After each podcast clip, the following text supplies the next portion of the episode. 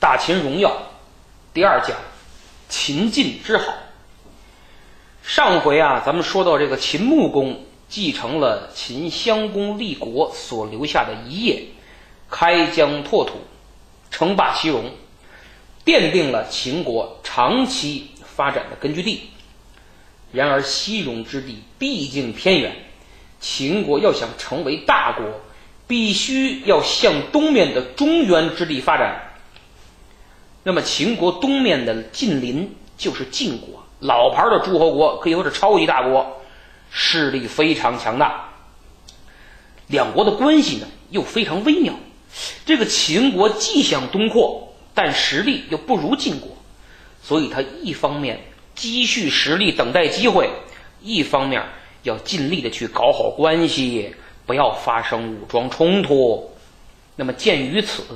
秦晋两国国君很多代都相互通婚，什么秦国国君娶晋国公主啊，晋国国君娶秦国公主啊，这成为常态化，以至于后来啊，这个贵族之间两家联姻，用客气文雅的说法就是秦晋之好，你我两家结个秦晋之好吧，对吧？用这个来代指婚嫁。那么，在众多和晋国打交道的秦国国君里边，最具代表性的还是我们上次说的这个秦穆公。秦穆公在位时间很长，三十九年，他用了三十六年与晋国周旋，主要打交道的啊是五位国君：晋献公、晋惠公、晋怀公、晋文公、晋襄公，这五位。那么，秦穆公在和这五位晋国国君打交道的过程当中，他做了哪些事情呢？第一件事儿，网罗人才。我们上次说了，秦穆公是一个很贤明的君主，他当时那个年代最珍贵的也是人才。如果我手里没有人才，我就根本没办法和晋国较量啊。上次我们说的鱿鱼就是秦穆公挖过来的。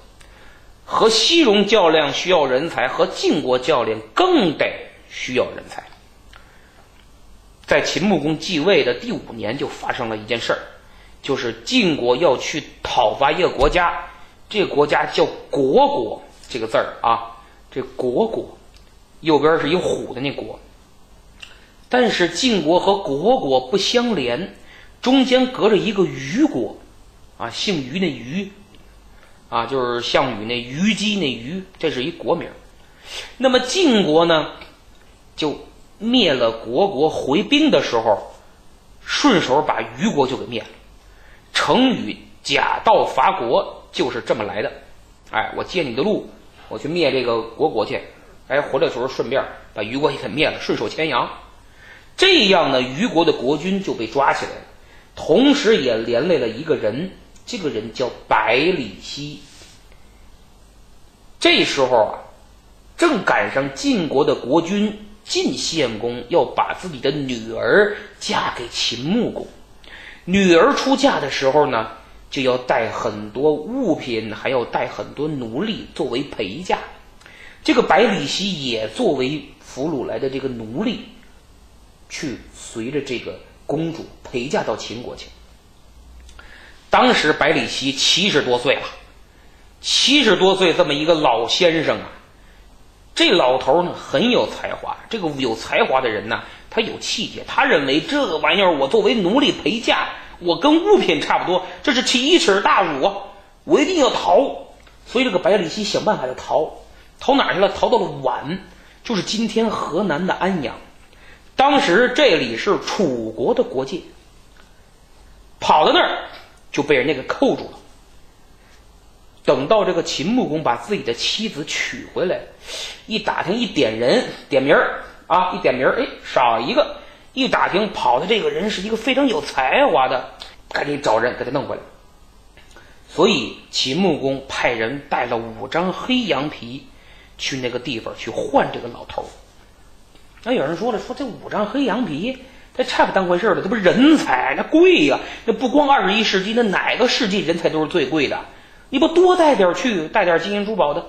你看，人家秦穆公看的就比咱们远，人家也聪明，人家想的是说，我如果带太多珍奇异宝去要这个人，等于告诉楚国这是一个人才，千金难换呐。那人家还能给我吗？人家自个儿都用了。可是我如果给的太少，人家看不上，那不缺你这点儿，无所谓，我不给你，我人杀了他，我都不给你。所以算来算去，五张黑羊皮比普通奴隶贵就合适了，哎，比普通奴隶贵点就行了。所以楚国的边境官一看，哎，这个很值嘛，这个老头七十多了。也没什么用，你想七十啊，人活七十古来稀啊。我们知道，后来到了唐朝，人均寿命才二十多岁，你何况那一千多年前那会儿，对吧？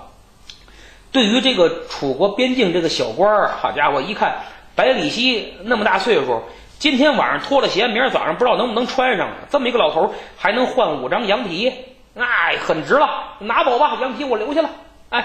看来你这个老头也是有点才，估计是吧？可能是这个手艺也不错，要不然领导怎么非要你这个不用的这么一个老老头呢？所以就这么就成交了，百里奚就被赎回来了。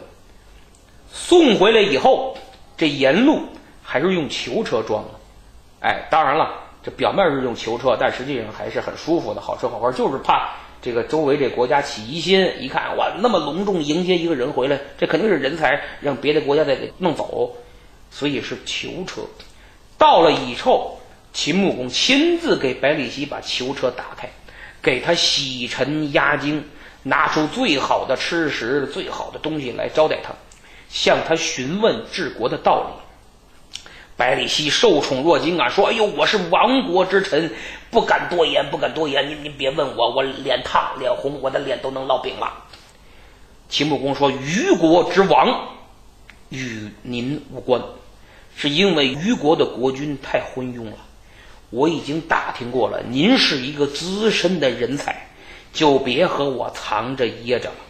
我是求贤若渴呀。”您看我这个公司刚建立不久，业绩也不是特别好，需要发展，需要聘请像您这样的人才，有经验、有理想，这样人才我很需要，所以您就多多关照吧。秦穆公就这样和百里奚谈了好几天，越谈越投机，越谈越开心，一拍大腿：“哎呀，我这五张羊皮换来的真值啊！”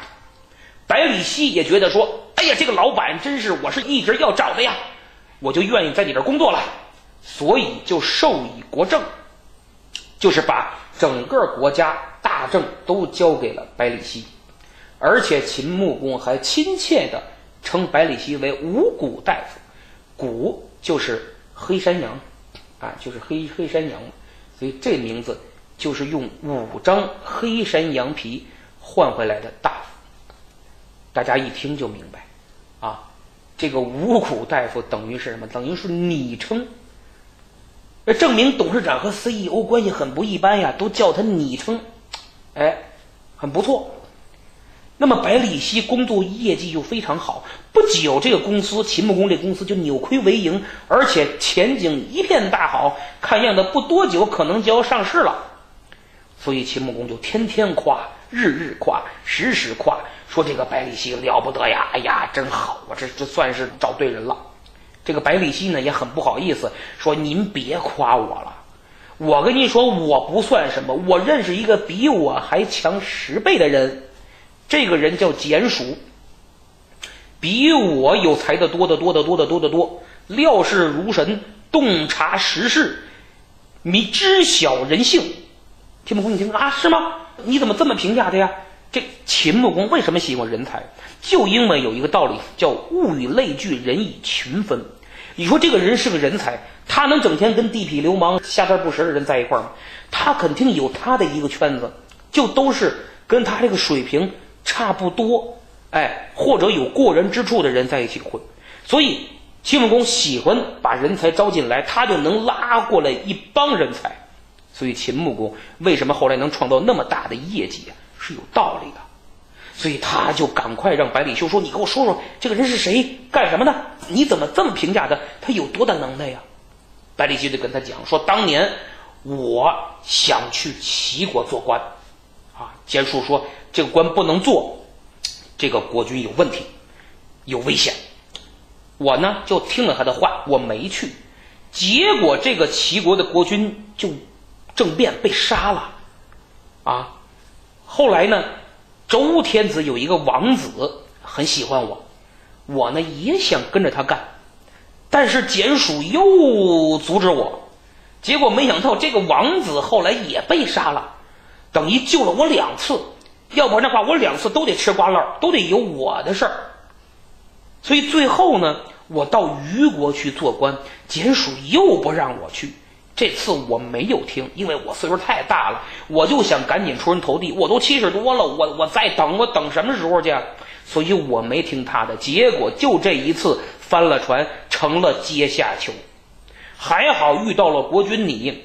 否则我就得一辈子当奴隶，了此一生了。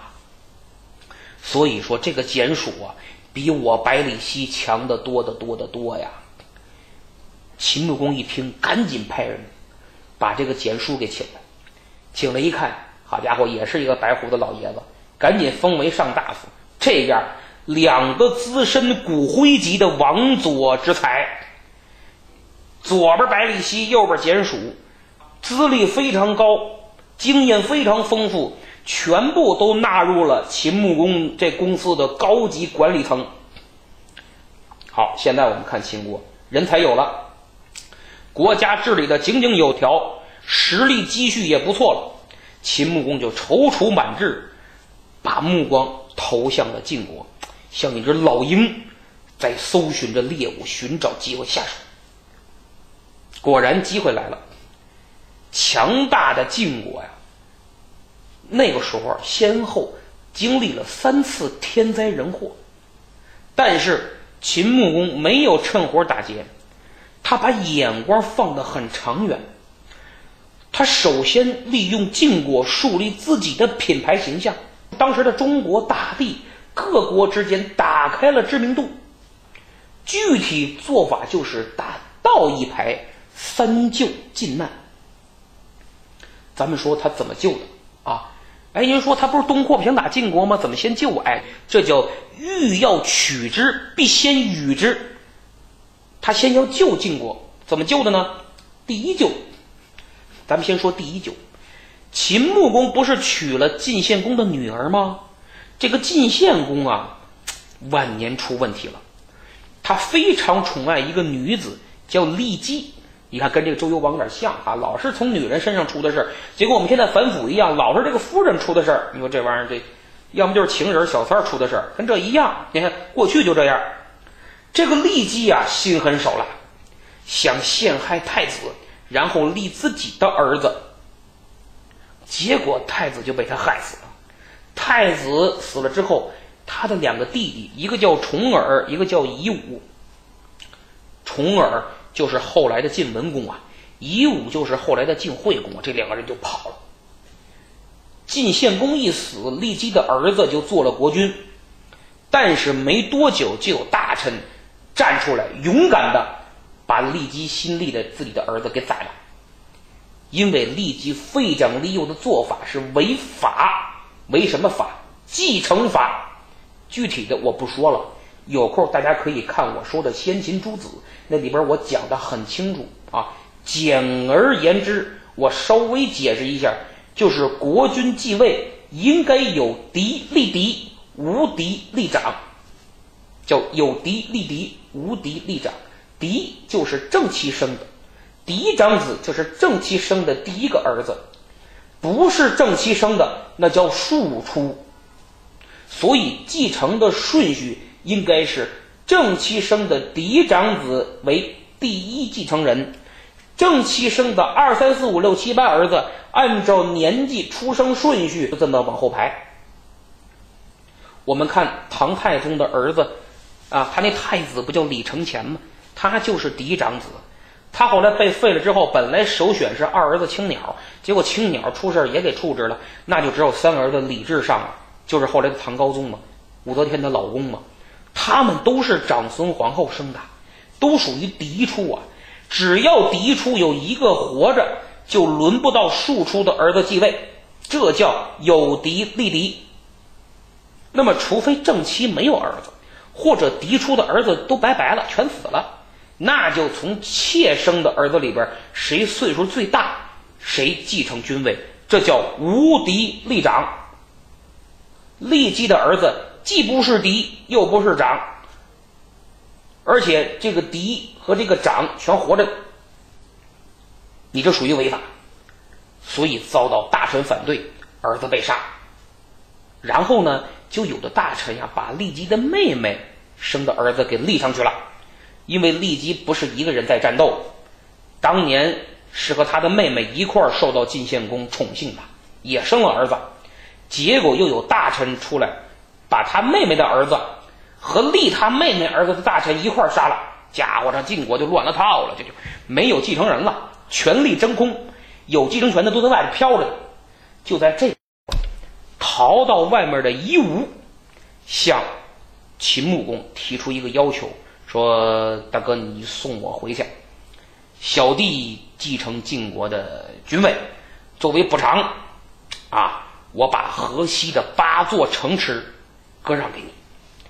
这叫什么？这叫以土地换君位，或者说以土地换权力。”秦穆公就答应了，武装送夷吾回去继位。这就是晋惠公，但是这个晋惠公一继位，立即反悔，什么河什么西八什么城，不知道，我记忆力不好，对不起，忘了。你说这个秦穆公就气的！你说他有两种选择，打；第二种选择是不打。怎么选择的呢？秦穆公的选择是忍不打。为什么呢？因为现在只是得罪了我秦国。我要是武装进攻，属于侵略，这不就是逼着晋国军民上下一心、一致对外吗？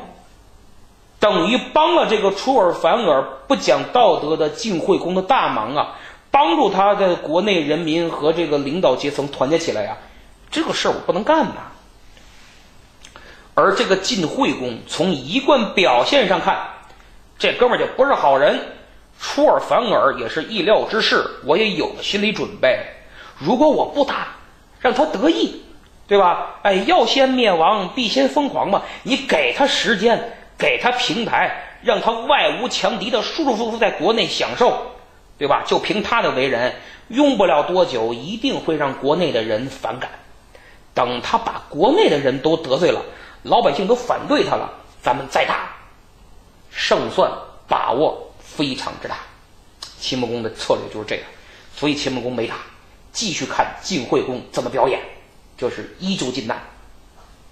二救晋难呢，是在秦穆公十二年，晋国遭灾了，颗粒无收，晋国就向邻国秦国求救，秦穆公手下的大臣分成两派，一派主战，主战派提出一个方针，叫趁机讨伐，饥饿的饥啊。啊，趁着他现在没吃的，那咱们去打他，在河西之地八成不倒门。主和派意见是不能够见死不救啊。秦穆公就征求了百里奚的意见，百里奚说了两句话，说：“夷吾得罪于君，其百姓何罪？”就是这晋惠公夷吾得罪了你，是他的问题。冤有头，债有主。对吧？他的百姓没得罪你啊，你不要拿他老百姓去开刀。晋国的老百姓没吃的，你怎么能够看着晋国的老百姓受饿受苦，不出手相救呢？这也不是你秦穆公一向彪炳仁义的这种做法呀，跟你的执政方针相悖呀。所以我们不能见死不救。这样一来。百里奚说的，秦穆公深以为然，就采纳了百里奚的意见，大规模赈灾，从秦国的都城水陆两路向晋国大规模运粮。这一下虽然帮助了自己的对手，但是在天下所有诸侯中间树立了讲道义的高大形象，知名度一下就打开了。秦国这个品牌受到了。各国人民的高度赞誉，啊，晋国的老百姓纷纷打来贺电，啊，写慰问信、感谢信送来锦旗，这都高兴都不得了了，感激的痛哭流涕呀。可是没想到两年后，秦国遭灾了，哼，风水轮流转，秦国大面积颗粒无收。于是秦国就向邻国晋国去求援，说：“你看当年我帮助了你，现在你也拉兄弟一把吧！”啊，结果怎么样？晋惠公不但不赈灾，反而趁机出兵，饥饿的饥，两国还打了一仗。这就是著名的韩元之战。开始打的时候啊，晋惠公不得了啊，一马当先冲在前面。他回车的时候，战车，他的马就陷在泥潭里走不动。秦穆公一看这个机会，就冲上去了，想把秦穆公抓过来，擒贼先擒王嘛。结果没有抓住，反而被赶来救晋惠公的军队给包围了。秦穆公被团团围住。还受了点伤，这个时候就是形势非常紧急了，生死一线之间。就在这千钧一发之际，秦国军队当中突然冲出了三百人的敢死队。这个敢死队冲出一个缺口，救出了秦穆公，而且顺手牵羊，还把晋惠公给抓了。这个敢死队当时谁也不知道是哪派来的，怎么回事呢？原来。秦穆公啊，在多年前呀，这个丢了一匹宝马。上次我们讲了，秦人是养马起家，秦人很会养马。这个马呀，在过去相当于现在的高级轿车，你马越好，这个车的越越棒。什么阿斯顿马丁啊，什么保时捷，都属于当时过去就是非常好的宝马那个档次的。所以秦穆公的高级轿车一丢了，发现呢，被三百多个野人。嗯，就是农民。我们解释一下，不是野蛮人啊，是以是住在京城以外的人啊，可不是神农架那人啊，不是。古代那个时候啊，住在京城里的叫国人，住在京城以外的叫野人，野外的意思啊。我们说那个西周厉王的时候，国人暴动把他赶走了，可不是整个国家的人暴动啊，就是首都人民起义把周厉王给赶走了。那么和国人相对的就是野人，哎，就是国都以外的。那么秦穆公的这个宝马呀，是被三百个野人给抓住了，而且宰了吃了。案发之后，官吏就严办他。好家伙，领导的马你们也敢吃？这还了得！可没想到秦穆公却说：“哎呀，君子是不能以牲畜来惩罚人的啊！哎呀，不知者不怪嘛，算了。”而且我听说呀，这个良马肉，如果你吃了这个良马肉啊，是一定要喝点酒的。你要是不喝酒，它有毒素，它就会让你中毒，甚至你吃的太多了会导致死亡。来来来，拿酒来。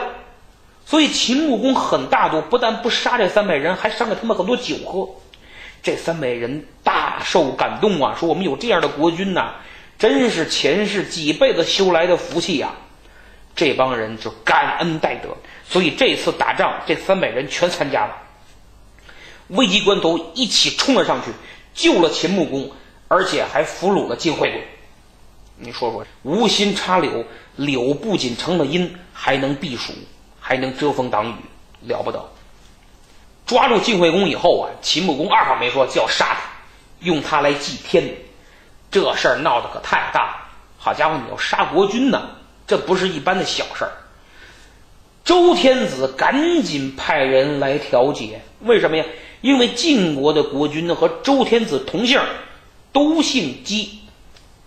然后呢，秦穆公的夫人也出来调解，给自己的哥哥说好话，说你别杀他呀，你杀他，你他他再不好也是你的大舅哥呀。这秦穆公啊，反复考虑，权衡利弊，最后。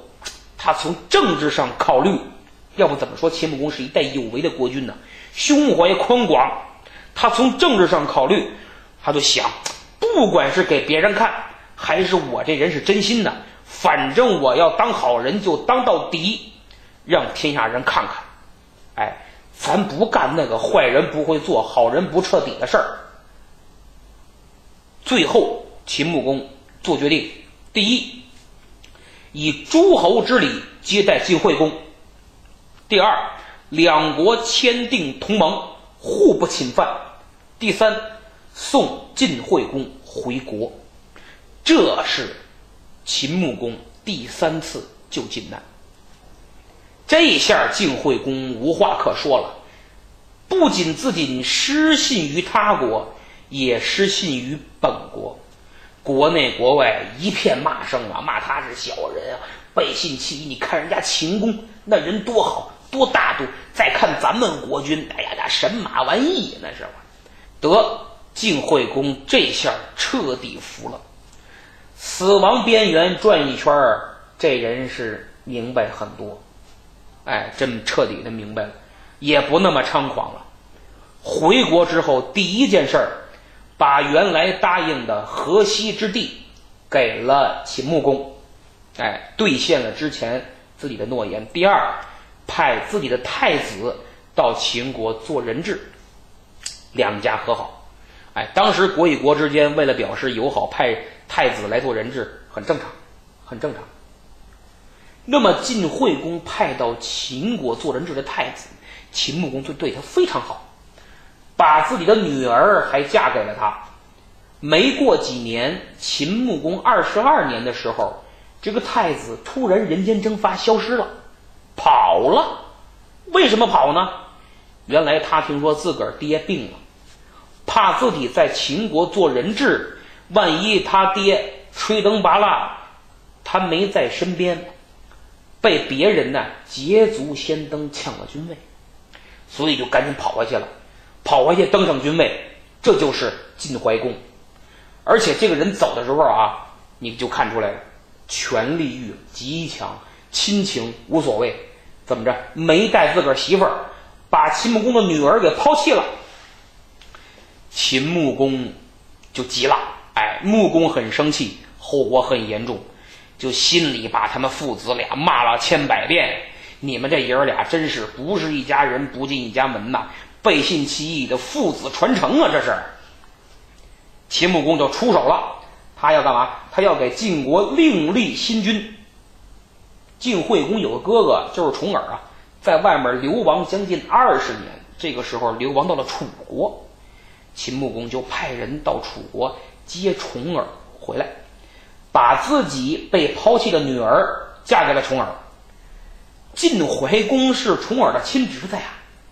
这个重耳等于娶了自己的侄儿媳妇儿，这我们今天看来，我的娘啊，这不是乱伦吗？但当时啊，春秋时代不计较这个，完全可以。乱伦是宋代以后才有的概念。重耳呢，其实开始他是拒绝的，他说不太方便，不能娶侄媳妇儿。但后来他权衡利弊，笑纳了。秦穆公很高兴，嗯，识时务者为俊杰，这个重耳很不错嘛，而且打听了打听，哎，人品资历都挺好，名声在外。于是秦穆公就把重耳送回国，让他去继位，这就是中国历史上鼎鼎大名的晋文公。晋文公回去以后啊，就把晋怀公给宰了，继承了君位。晋文公确实能力很强，在位期间任用贤良，整顿吏治，加强军队建设，使晋国国力大增，达到了鼎盛。公元前呀，六百三十五年，晋文公还单独的去秦王，就是去救这个周天子，匡扶周氏，名声大振。之后啊，晋文公又靠武力。在诸侯争霸当中取得了霸主地位，所以秦穆公虽然想东扩，但是实力不如晋文公治下的晋国呀，所以只能采取全面合作、积蓄实力的方针政策。就这样，又过了几年，秦穆公三十年，晋文公出兵啊，攻打郑国。那个秦穆公作为他的老丈人。也率军助阵。郑国是个小国，秦晋两家大兵压境，眼看就要完蛋了。忽然，郑国派来一个使者，从那个城上啊，坐那筐子下来的，给他坠下来的。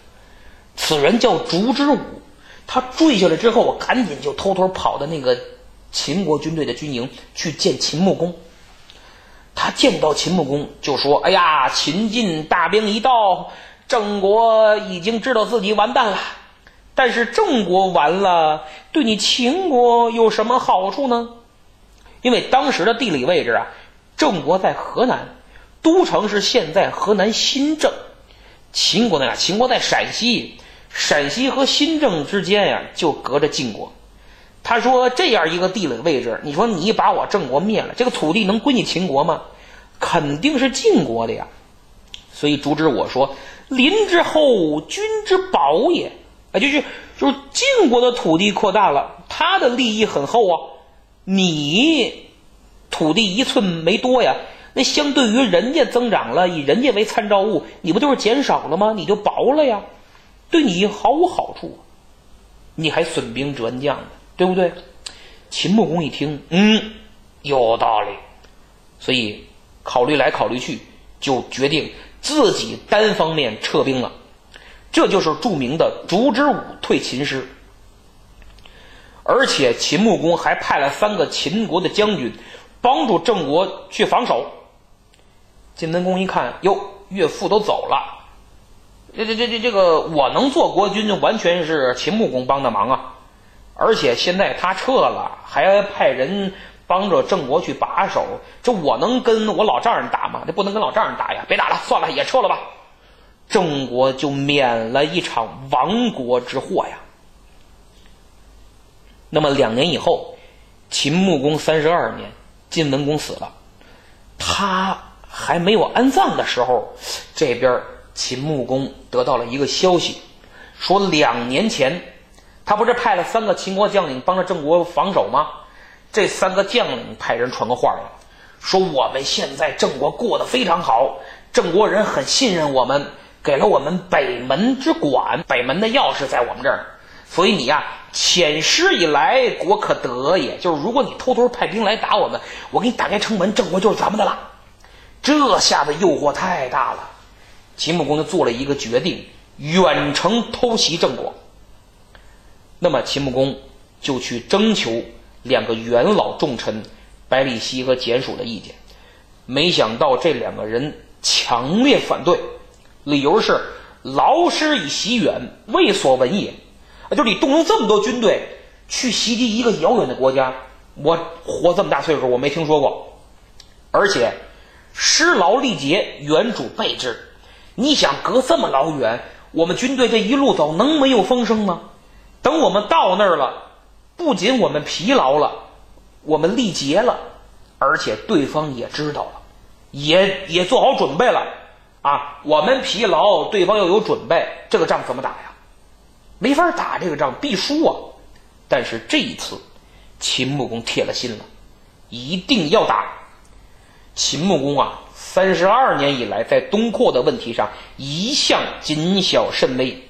但这个时候突然冒进，一个是晋文公死了，哎，这个老这个最强的对手死了，继位的晋襄公啊，这个小屁孩子基本就没被秦穆公放在眼里。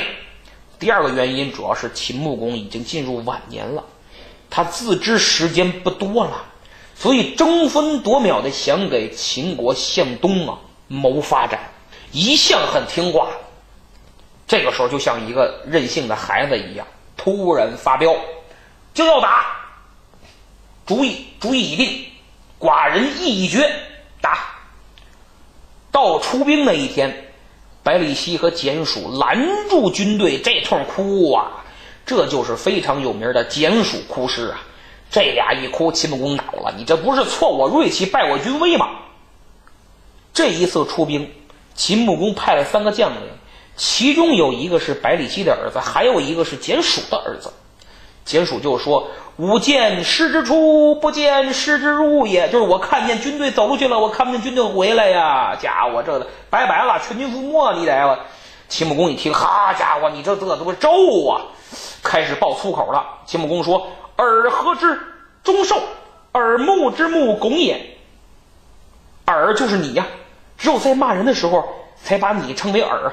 我们看过《三国演义》是吧？尔等如何如就是骂人嘛，说你们这两个糟老头子懂什么啊？终寿就是你们活到中年的时候，耳目之木拱矣，就是你们那坟墓上啊，你们那墓墓地上的树啊，之木啊，拱也，呃，长得都有一拱粗了。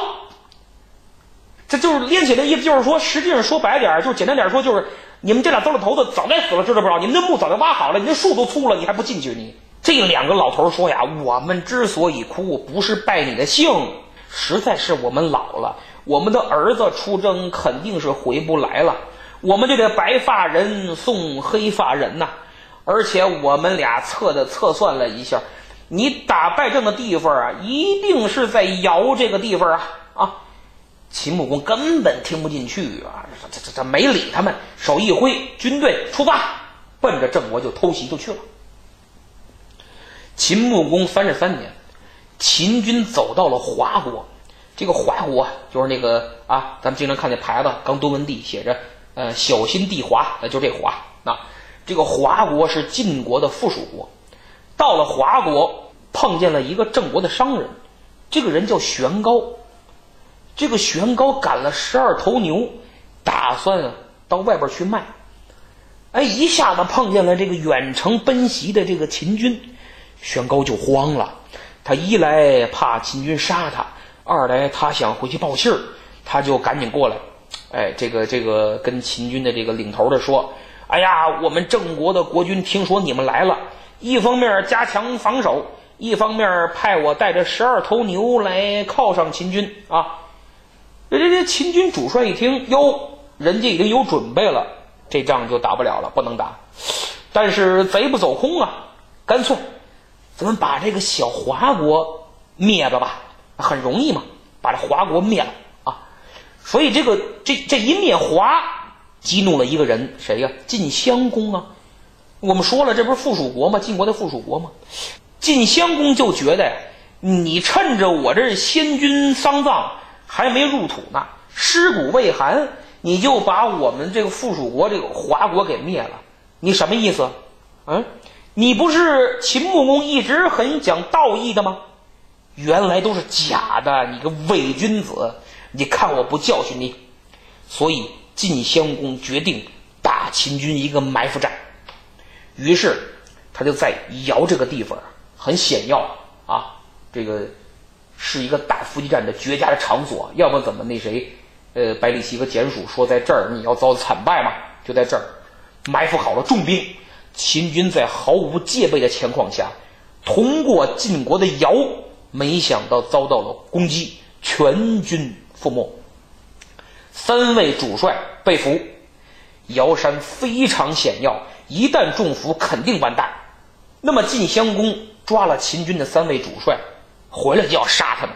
这时候啊，晋文公的妻子出来说话了。哎，这个晋文公的妻子嘛，就是秦穆公的女儿嘛，他就跟晋襄公说：“说我父亲最恨就这三个人，是他们三个使我们秦国军队全军覆没的。你何必杀他们呢？你还不做个顺水人情，把他们送回去，让我爹手刃他们。”一除心中之快，还能感谢你，还能不计较你打我们秦国军队这个仇，这不是一举多得吗？你省得沾一手血，对不对？晋献公一听有道理，有道理，就把这仨人给放回去了。三个主帅回去的时候，秦穆公哭着交迎几十里呀，穿着丧服啊，说了一句话。说孤已不用百里奚、简属言以辱二三子啊，就是我没有听百里奚和简属的话呀，让你们这三个人受奇耻大辱啊！我的军队也都没了，真是，哎呀，是我的错呀，我的错。所以秦穆公不但没有惩罚这三个人，而且让他们官复原职，还重赏了他们。这个事件以后啊，就是消停了几几年。秦穆公能没有什么动作，哎，养精蓄锐了，恢复元元气呢。等到秦穆公三十六年，秦穆公又派百里奚的儿子做了主帅，带兵。这一次要打晋国了，因为这个时候啊，离秦穆公的去世啊只剩三年了。换句话说，穆公这个时候已经等不及了。所以这一次打仗的时候，秦穆公亲自去了，而且这场战役，穆公用了一个非常有名的战法，就是一渡过黄河，秦穆公就下令把所有的船沉了。